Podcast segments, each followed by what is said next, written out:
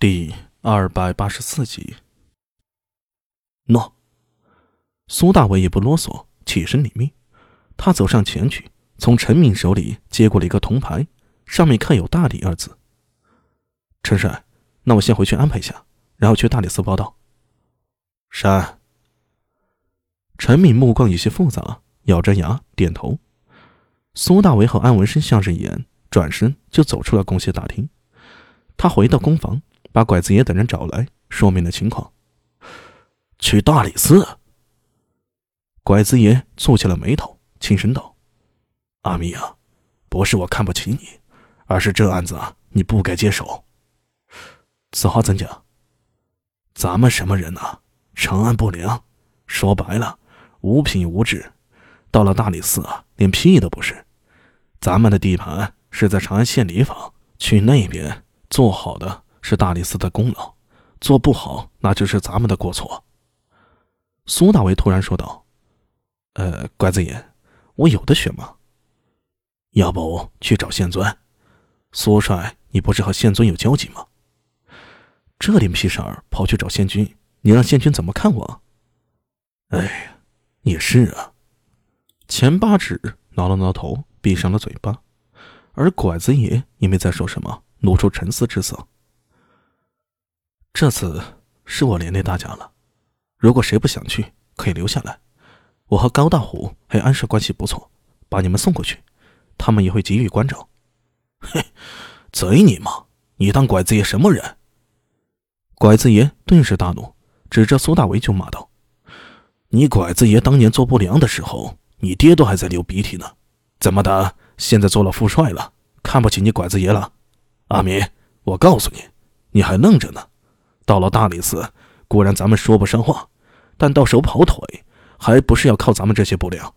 拐子爷今天要是走了，那以后就真成了拐子了。这这这这是是啊，苏苏帅。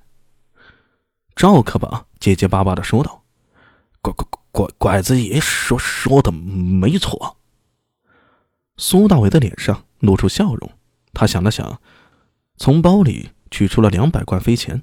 递给了拐子爷，呃，和下面人说一下，不愿意去的现在可以离开，愿意留下来的拿去把这钱分了。接下来估摸着大家都不会太轻松，早做准备。哎呦，阿米发财了呀！拐子爷接过飞钱，露出惊喜之色，这可是两百贯，不是小钱，发了点小财。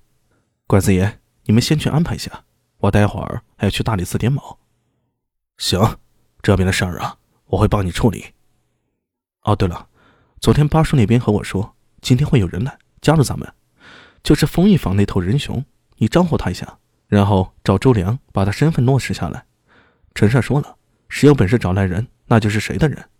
打架王可是打架的好手，别被其他人抢了。拐子叶闻听了，眼睛一亮，咦，可以啊，阿米，居然把那头人熊给招来了。当初魏帅在的时候，就想把他招进来，可那家伙太凶悍了，魏帅担心压不住啊。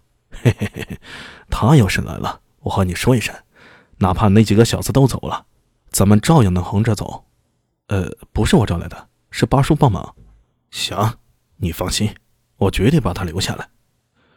拐子爷几个拿着钱，兴冲冲就走了。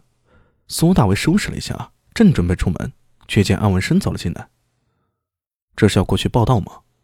呃，是啊，免得落人口实。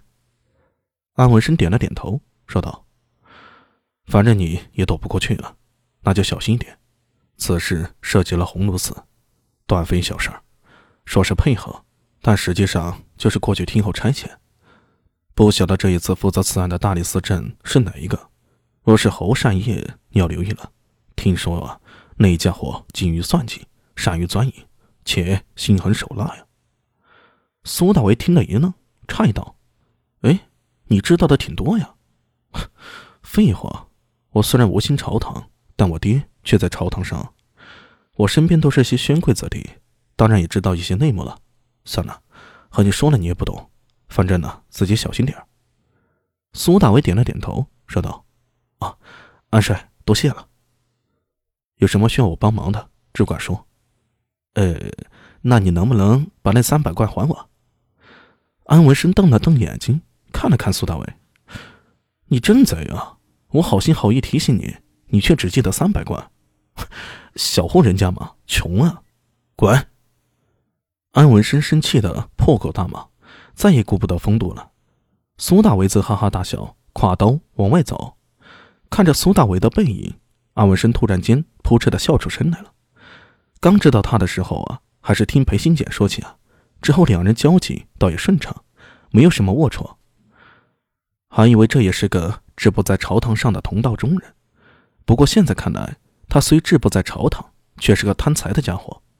可安文生并不反感，倒觉得苏大为这家伙是个真性情。